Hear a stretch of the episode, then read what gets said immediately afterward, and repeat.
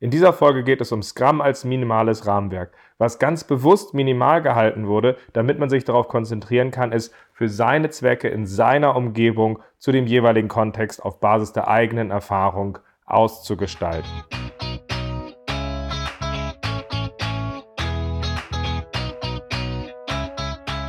Scrum ist einfach zu verstehen. Die Krux liegt in der Anwendung für deine Zwecke in deinem Kontext.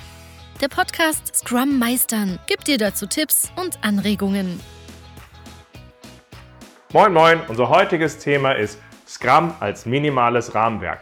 Schön, dass du dabei bist. Mein Name ist Ralf Kruse. Ich helfe Organisationen durch Training und Coaching agile Herangehensweisen effektiv zu nutzen und das ohne Dogma und Methoden als Selbstzweck. Und genau das ist auch die Intention hinter diesem Podcast Scrum Meistern. Weil meine Erfahrung ist es, dass wenn wir uns eine neue Methode wie Scrum vornehmen, wir uns auch klar sein sollten, was wir durch diese erreichen wollen und auch die Intention hinter den Eigenschaften dieser Methode und hinter den eingesetzten Werkzeugen so verstehen, dass wir daraus relativ natürlich eine konsequente Nutzung motivieren können. Ganz einfach, indem das für unseren jeweiligen Kontext Sinn macht. Und in der Art möchte ich heute mit euch auf Scrum als minimales Rahmenwerk gucken. Das ist nämlich relativ interessant, weil ich bekomme häufig gerade in Trainings die Frage gestellt, Ralf, wie kann man eigentlich dieses Scrum tailern? Was kann man denn von Scrum weglassen? Wohinter so ein bisschen die Intention steckt, dass Scrum ja schwierig sein muss, dass Scrum ja relativ komplex sein muss und dass man es, damit es benutzbar wird, man es vereinfachen muss. Gleichzeitig ist die Grundidee von Scrum, dass es ein minimales Rahmenwerk ist, was man aus der Praxis, aus seiner Erfahrung heraus ausgestaltet.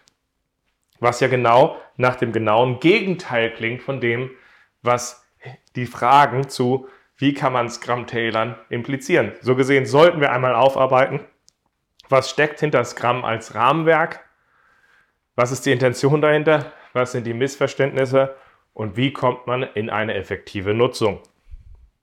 Dabei möchte ich in der heutigen Folge erst einmal eingehen und umreißen, was Scrum ist, wie es oft fälschlicherweise überladen wird, wobei es doch eigentlich als minimaler Rahmen aus der empirischen Steuerung heraus ausgestaltet wird, warum Scrum bewusst ein minimaler Rahmen ist und eben nicht aus der Größe eines komplexen Rahmenwerks vereinfacht wird und zum Schluss möchte ich aus der Intention der einzelnen Scrum-Elemente einen Ausblick geben auf die weiteren Folgen, in denen ich deren Motivation reflektieren möchte. Also umreißen wir zuallererst einmal, was Scrum ist. Scrum ist ein minimales Rahmenwerk zur Entwicklung und Auslieferung und Erhaltung komplexer Produkte, das von Ken Schwaber und Jeff Sutherland entwickelt wurde. Scrum besteht aus Scrum-Teams und den zu ihnen gehörenden Rollen, Ereignissen, Artefakten und Regeln. Jede Komponente innerhalb des Scrum-Rahmenwerks dient einem bestimmten Zweck und ist unentbehrlich für den Einsatz von Scrum und dessen Erfolg. So grob ist im Scrum Guide beschrieben, was Scrum ist, als Anfang und genau um dieses Rahmenwerk geht's. In den aufbauenden Folgen werden wir noch einmal ganz bewusst und detaillierter auf die Rollen, Events und Artefakte eingehen. In der aktuellen Folge möchte ich mich vor allem auf den Charakter von Scrum als Rahmenwerk konzentrieren und eben bewusst erstmal noch nicht so stark auf ähm, die einzelnen Elemente von Scrum. Ich überlege aufbauend zu dieser Folge nochmal ganz bewusst eine Scrum-Übersichtsfolge aufzunehmen, quasi ein Executive Outline, was Scrum ist. Da bin ich mir aber aktuell noch ein bisschen unsicher und würde gern von euch auch mal hören, was denkt ihr dazu? Wäre das eine gute Sache? Sollte ich sowas mal anvisieren zu machen? Schreibt mir gerne über LinkedIn, Twitter und Xing einfach mal eure Meinung, was ihr über solche Sachen denkt und ähm, welche Vorschläge ihr vielleicht habt, worauf ich in weiteren Folgen eingehe. Meine Kontaktdaten findet ihr über die ähm, Show Notes ähm, in dem geteilten Link und ich würde mich freuen, gerne eure Meinung zum Thema zu hören. Aber jetzt erstmal werden wir aus dieser sehr knappen Beschreibung, was Scrum ist, weiter in das Thema eingehen, Scrum als Rahmenwerk. Wenn wir uns jetzt angeschaut haben, okay, Scrum ist dieses minimale Rahmenwerk bestehend aus Rollen, Artefakten und Ereignissen, können wir jetzt uns nochmal genauer angucken, wie wird Scrum oft überladen. Dabei höre ich häufig von vielen Leuten, dass sie denken, dass ein Taskboard, das User Stories, das Burndown Charts, dass die Praktik agil zu schätzen über Planning Poker fester Bestandteil von Scrum sind. Aber das sind alles nur gute Praktiken, die man in Scrum einsetzt. Keine von denen ist fester Bestandteil von Scrum. Und sie sind auch nicht verpflichtend. Mehr noch, die Intention von Scrum ist es, dass wir eine minimale Umgebung haben, in der wir die Praktiken für unsere Zwecke ausgestalten, in quasi einem agilen Sinne, und dabei auch, selbst wenn wir diese Praktiken einsetzen würden, für uns lernen müssten, wie wir die ganzen leben. Deswegen ist es schon relativ schwierig, wenn man auf der äh, einen Seite anfängt, erst Scrum mit Praktiken von anderen zu überladen, um sich dann die Frage zu stellen, hey, ist dieses Scrum nicht zu schwergewichtig, weil oft wird dann dieser Grundrahmen von Scrum verletzt und halt eben ad absurdum geführt, weil es ist ja letztendlich ein Lernrahmen, den wir schaffen. So gesehen, aus diesem Problem heraus, dass Scrum fälschlicherweise oft überladen wird, macht es jetzt Sinn, sich bewusst nochmal zu machen, dass Scrum auf einer empirischen Steuerung basiert und dass man es daraus nicht nur vom Produkt her nutzt, um das Produkt effektiv auszugestalten, sondern halt eben auch seine Arbeitsumgebung. Dieser Wunsch nach klar definierten Praktiken, die man halt einfach blind genau benutzt, stammt aus den klassischen Managementmethoden, die uns im letzten Jahrhundert sehr, sehr erfolgreich gemacht haben. Sie passen aber nicht zu dem Kontext, in dem wir in einem komplexeren Einsatzgebiet sind, weil hier geht es darum, dass man eben nicht sagen kann, wir haben die eine Best Practice, die auf alles passt, sondern wir müssen für uns das Passende für den jeweiligen Kontext schaffen. Scrum basiert dabei auf einem empirischen Ansatz. Ein empirischer Ansatz heißt nichts weiter, dass die Steuerung von Scrum darauf basiert, dass wir äh, nachsteuern durch das systematische Lernen aus Erfahrung. Und das nutzen wir, dass wir, indem wir eine stabile Umgebung haben, aus dem wir die Erfahrung aus den vorherigen Iterationen, also den vorherigen Sprints nutzen, um sowohl das Produkt als auch unsere Arbeitsweise auszugestalten. Wir schaffen hier also eine Umgebung, in der wir transparent zusammenarbeiten und dabei sehen, wie das Ganze zusammen funktioniert und inspizieren dann vom Produkt genauso wie vom Prozess her, wie schaut es denn jetzt aus und nehmen dann entsprechende Anpassungen vor, um dann letztlich effektiver zu werden. Die Ausgestaltung von Scrum geschieht also aus den Erfahrungen in der jeweiligen Umgebung heraus und ist fester Bestandteil von Scrum. Wenn ihr jetzt mit Scrum arbeitet und eure Arbeitsumgebung heute genauso aussieht wie die vor einem Jahr, dann ist es kein Scrum und dann ist es auch kein agiler Ansatz, weil Lernen fester Bestandteil ist. Und in den dynamischen Zeiten, in denen wir leben, wäre es ein klares Zeichen, dass ihr nicht aktiv lernt, wenn es fest und stabil bleibt. So gesehen, schaut für euch auf eure Umgebung mal drauf und fragt euch, haben wir eine Umgebung, die wirklich aktiv darauf aufgestellt ist, offen, durchgängig zu sehen, wie funktioniert unsere Zusammenarbeit hier, um zu Ergebnissen zu kommen? Haben wir gute Punkte, aus denen wir heraus inspizieren, okay, wo stehen wir jetzt gerade eigentlich? Und werden diese dann auch aktiv genutzt, um daraus Anpassungen vorzunehmen, um die Umgebung weiter auszugestalten und dabei gegebenenfalls auch Sachen zu probieren, die man dann wieder verwirft. Das wäre zumindest der Punkt, auf den ich gucken würde. Wenn wir uns jetzt bewusst sind, dass Scrum im Wesentlichen darauf basiert, dass wir aus diesem Lernzyklus heraus arbeiten, also aus diesem Liefern heraus lernen und dann sowohl Produkt und Prozess ausgestalten, müssen wir uns als nächstes klar machen, dass Scrum bewusst ein minimaler Rahmen ist. Scrum ist eigentlich nichts weiter als dieser Rahmen basierend auf empirischer Steuerung, der basiert auf, ähm, auf Werten und einem Dutzend von, von Elementen, also diesen Rollen, Ereignissen und Artefakten. Und es ist bewusst minimal gehalten. Das gibt uns nämlich die Möglichkeit, möglichst auch sich zu fragen, was fehlt uns dafür, um es auszugestalten und nicht blind irgendwelche Themen zu übernehmen. Letztendlich gilt auch, je komplexer eure Umgebung ist, desto wichtiger ist es auch, dass ihr ein minimales Vorgehen habt. Weil habt ihr die Komplexität aus dem Umfeld, in dem ihr arbeitet, kombiniert mit einer sehr komplexen Methode, ist die Wahrscheinlichkeit, dass dies euch aus den Angeln hebt und überlädt, recht hoch. So gesehen ist es entscheidend, dass wir ein minimales Vorgehen haben. Alternativ wird oft versucht, dass wir nicht aus einem minimalen Kern heraus etwas weiter ausgestalten, sondern die Alternative sind Rahmenwerke, in denen man bewusst viele Eventualitäten drin vorgesehen hat und ein sehr umfassendes Rahmenwerk schafft, aus dem heraus man dann bei Bedarf Themen weglassen würde. Ein Beispiel aus der Vergangenheit der Softwareentwicklung ist dafür der Rational Unified Process. Dieser wird heute kaum noch benutzt, wie ich finde, zu Recht, denn er ist ein sehr umfassendes Rahmenwerk gewesen, auch sehr toolbasiert, deswegen wurde er auch nicht umsonst sehr stark von IBM auch äh, promotet, weil dadurch halt weitere Tools auch in den Markt gebracht wurden. Aber dieser Rational Unified Process umfasst mehr als 30 Rollen, mehr als 20 Aktivitäten und mehr als 70 Artefakte.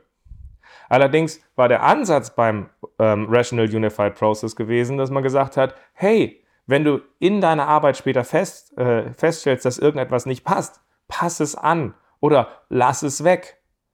In meiner Erfahrung ist aber genau dieser Ansatz dessen, dass man aus einer sehr umfassenden Umgebung kommt, sehr schwierig. Warum ist er schwierig? Naja, stellt euch jetzt einfach mal vor, ihr seid in der Unsicherheit des Wandels, ihr führt eine neue Methode ein. Ihr habt da ein Rahmenwerk, was ihr sicherlich maßschneidern könnt und den, den ihr auch weglassen könnt, aber ihr habt jetzt diese über 120 Elemente und sitzt jetzt davor, dass ihr anfangt und plötzlich feststellt, Brauchen wir diese Rolle? Brauchen wir dieses Ereignis? Brauchen wir dieses oder jenes wirklich? Und wenn ihr Zweifel habt, werdet ihr es sehr wahrscheinlich in eurem Ansatz drin behalten und einfach mal mitmachen. Das kann ja nicht schaden. So gesehen, wenn wir von diesen über 120 Elementen anfangen zu arbeiten, ist die Wahrscheinlichkeit, selbst wenn wir sehr aggressiv das Ganze maßschneidern würden und reduzieren würden, dass wir am Ende wahrscheinlich mit über 70 Elementen überbleiben würden. Das ist das zumindest, was recht menschlich wäre, weil man es ja im Zweifel drin lässt. Würde man im Wandel die Situation sich angucken, wenn man mit Scrum anfängt, mit diesen Dutzend Scrum-Elementen, aus denen man heraus sich bewusst immer wieder fragen muss, okay, was fehlt denn dafür, dass unser Rahmen ausreichend ist für unsere Arbeitsweise? Wie müssen wir das weiter ausgestalten? Man natürlich sehr viel bewusster selektieren muss, was müssen wir denn zusätzlich dazu in unseren Rahmen mit reinnehmen, damit es für uns funktioniert. Welche von den benutzten Elementen müssen wir dabei ausgestalten? Und dabei entsteht natürlich eher, wenn wir von diesen Dutzend Sachen kommen, vielleicht eine umfassendere Umgebung mit, keine Ahnung, vielleicht irgendwann mit 30 bewusst gewählten Elementen und halt eben nicht eine Umgebung, wo wir halt über 70 Elemente haben. Das heißt, es ist, es ist kleiner, es ist schlanker, es ist fokussierter und die Elemente, die wir einsetzen, sind dann eben auch bewusster gewählt. Und natürlich ist dieser Weg aus von dem Kleinen bewusst zu wählen und größer zu werden schwieriger. Er hat aber eben den Charme des bewussten Ausgestaltens. Deswegen, selbst wenn ich über auch, auch Skalierung oder Ausgestaltung in komplexeren Umgebungen von Scrum rede, fange ich gerne aus diesem kleinen Kern an und gehe weiter, anstelle dass ich versuche, den leichten Weg zu gehen, aus einem sehr umfassenden Rahmenwerk zu kommen und dann wegzulassen, weil es menschlich ist, dass es ein komplexes Konstrukt bleibt, in dem viel zu viel drin bleibt, was kein Mensch braucht, weil wir Zweifel hatten. Und das ist dann so ein Wurmfortsatz, der einfach so mit, mitgeht und dann eben doch schadet, eben doch ablenkt. Und das ist die ganze Idee dieses bewusst minimalen Rahmenwerks. Aus diesem bewusst minimalen Rahmenwerk können wir natürlich auch nochmal zurückgehen zu der Frage, was können wir denn in Scrum weglassen? Schließlich wird diese Frage häufig gestellt und deswegen sollten wir auch darauf eingehen. Allerdings, wenn wir jetzt auf Scrum drauf gucken und uns fragen, Scrum als Ganzes ist dieser, dieser dieser, dieser Lernrahmen, dieser Lern- und Lieferrahmen, den wir dabei haben, dann helfen und ergänzen sich diese Scrum-Elemente zueinander ungemein gut. Und es ist halt auch schon verdammt viel weggelassen. Und diese Elemente, die wir dort haben, können wir ja auch ganz bewusst für uns sehr schlank ausgestalten. Das heißt, sie müssen ja auch nicht immer ewig und lange sein, sie können ja auch minimal sein, aber zusammen funktionieren sie halt eben ganz gut. Wenn wir jetzt einfach mal durchrattern und uns fragen, was wir weglassen können, ist, können wir uns ja fragen, wird Scrum besser dadurch, dass wenn wir als enges Team zusammenarbeiten, wenn wir das Daily Scrum weglassen würden und das Team sich eben nicht mehr jeden Tag zur selben Zeit abstimmen würde, hey, sind wir auf Kurs und müssen wir weitergehen? Ich glaube nicht. Würde unsere Scrum-Umgebung besser werden dadurch, dass wenn wir nicht aktiv jeden Sprint gemeinsam das Produktinkrement reflektieren, das inspizieren und daraus eben halt auch die Ableitung nehmen, um das Product Backlog zu verfeinern und anzupassen. Ich glaube, das wäre, würde uns die Agilität aus der Ausgestaltung des Produktes nehmen. Sollten wir die Retrospektiven weglassen und jeden Sprint nicht mehr lernen, weil wir dafür keine Zeit haben, das würde Scrum letztendlich auch das letzte bisschen Agilität nehmen. Sollten wir nicht mehr versuchen, gemeinsam zu planen, um gemeinsam mit ganzer Kraft in diesen Sprint reinzugehen. All das ist schwierig, wenn wir davon etwas weglassen würden. Deswegen ist es aus meiner Sicht, dass wenn man in diesem Setup arbeitet, für das Scrum gedacht ist, sehr schwierig äh, zu sagen, wenn man überlegt, dabei etwas wegzulassen, weil es halt eben zusammen gut funktioniert. So gesehen, guckt, dass ihr es sinnvoll zu seinem Zweck ausgestaltet, aber weglassen hat sich für mich dabei in einer Scrum-Umgebung nicht bewährt. Anders sieht das für mich aus, wenn ich in einem unpassenden Kontext arbeite, wo Scrum vielleicht nicht hingehört. Hier würde ich zuallererst wahrscheinlich auch keinen Scrum machen. Beispielsweise, häufig haben wir Probleme, dass Scrum sehr kritisch gesehen wird und dann stellt sich am Ende heraus, dass wir Scrum als dieses Rahmenwerk, was auf enger Teamzusammenarbeit basiert, benutzen und am Ende man vermeiden möchte, dass Leute in enger Zusammenarbeit als Team arbeiten. Und ganz ehrlich, in einem solchen Kontext macht Scrum keinen Sinn, weil dann müssen wir uns fragen, entweder okay, wie arbeiten wir als Team effektiv zusammen, um gute Ergebnisse zu erreichen und stellen uns dann mit Scrum konsequent dazu auf, oder wir lassen es und machen eben kein Scrum. Weil ganz ehrlich, wenn ihr versucht, Scrum mit einer Ansammlung von Einzelpersonen zu machen, dann werden diese Ansammlung von Scrum-Events, von Ereignissen, ein riesiger Overhead sein, der einfach nur schmerzhaft ist. Die Leute werden sich fragen, warum soll ich mit den anderen zusammen planen? Warum muss ich mich jeden Tag mit denen zusammen um elf treffen, um zu schauen, wo wir stehen? Diese Fragen werden aufkommen und die sind natürlich berechtigt, wenn wir nicht als Team arbeiten. Anders ist es natürlich, wenn wir uns konsequent aufstellen, als Team zu arbeiten. Dann ist Scrum das Betriebssystem, was uns diese Art des Arbeitens ermöglicht. Ein weiterer Punkt, wo der Kontext von Scrum so weit abweicht, dass Scrum keinen Sinn mehr machen würde, wäre es, wenn eure Aufgabe, in der ihr arbeitet, so anspruchslos ist, dass ihr sie einfach aufplanen könnt und durchziehen. In einem solchen Umfeld würde ich natürlich auf eine der klassischen Arbeitsweisen zurückgehen, die sich da, äh, dafür seit fast einem Jahrhundert bewährt haben. Weil dafür sind sie gedacht und da sollten wir sie einsetzen. Deswegen guckt, ob ihr in eurer Aufgabe auch seht, was dazu führt, dass es sich Lohnsgramm zu machen, was es schwierig macht, diese Sachen zu planen, wo die Herausforderungen liegen, dass wir vielleicht zu ineffektiven Ergebnissen kommen. Und dann kann man Scrum in so einer Umgebung konsequent nutzen, um dorthin zu kommen. Wenn diese Komplexität und dieser Anspruch nicht vorliegt, ist meine Meinung, dass wir vielleicht auch einfach mal kein Scrum machen sollten. Der dritte Punkt, den ich häufig sehe, wo ich sagen würde, da würde ich überdenken, ob ich Scrum mache, ist, wenn wir in einer Umgebung arbeiten, wo der Wille, Transparenz zur Optimierung zu nutzen, begrenzt ist. Also sprich, wenn wir in einer Umgebung arbeiten, wo die Leute sagen, wir wollen immer grüne Ampeln haben, wir wollen immer sehen, dass alles gut aussieht, weil Scrum ist eine Methode, die auf radikaler Transparenz basiert. Sie zeigt uns nach spätestens 30 Tagen am Ende eines Sprints, wo die Probleme liegen. Wenn ihr in einer Umgebung arbeitet, wo Leute sagen, ich will einfach immer, auch wenn es schlecht aussieht, einen guten Daumen hoch sehen an der Stelle, sodass ich möglichst lange mich vor Problemen verstecken kann, dann ist mein Tipp in einer solchen Umgebung, ist Scrum definitiv das falsche Werkzeug. Es wird euch sehr früh zeigen, wo die Probleme sind und wenn ihr sie nicht angeht, wird das sehr frustrierend. In den meisten Umgebungen ist dieses Verhalten aber grundsätzlich erstmal keine Alternative und deswegen würde ich da erstmal fragen, was wollen wir hier erreichen, wozu wollen wir uns aufstellen und wollen wir dann Scrum als Werkzeug nutzen oder wollen wir die Sachen weiter unter den Teppich kehren und dann macht sicherlich Scrum einfach keinen Sinn. So gesehen, achtet drauf, ob Scrum zu eurem Arbeitsumfeld passt zu euren Einsatzgebieten passt.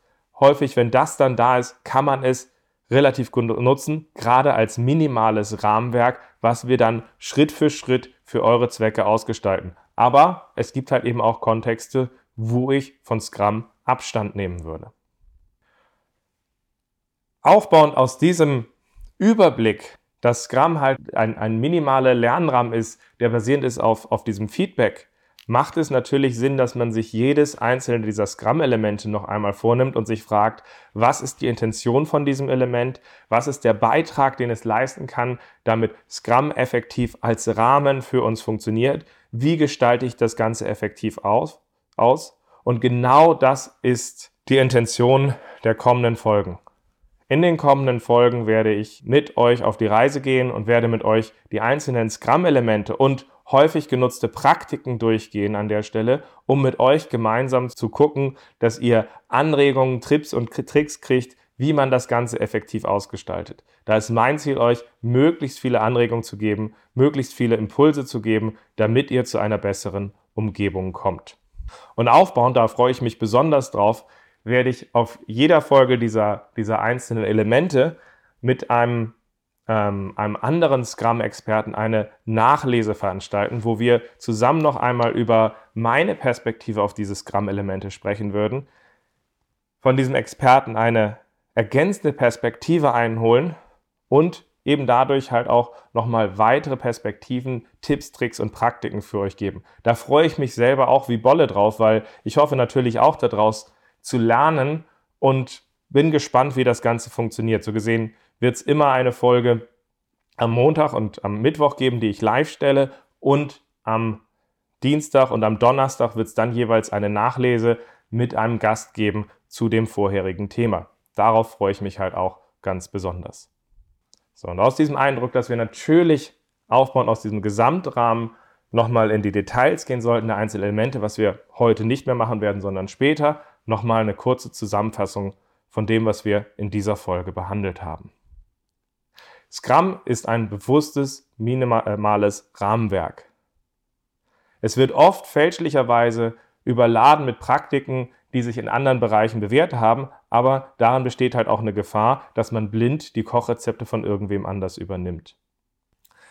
Scrum basiert im Wesentlichen darauf, dass wir es aus systematischen Lernen, aus Erfahrung in der eigenen Umgebung, aus diesem Feedback ausgestalten und nachjustieren. Wenn wir das nicht machen, ist es weder agil noch entspricht es dem Kern von Scrum. In den aufbauenden Folgen werden wir uns darauf konzentrieren, diesen Gesamteindruck des Rahmenwerks noch einmal zu ergänzen und auf die einzelnen Elemente von Scrum und verbreiteter Praktiken einzugehen, um dabei weitere Impulse zu geben. Ich freue mich drauf, dich in einer der kommenden Folgen wiederzuhören. Bis dann.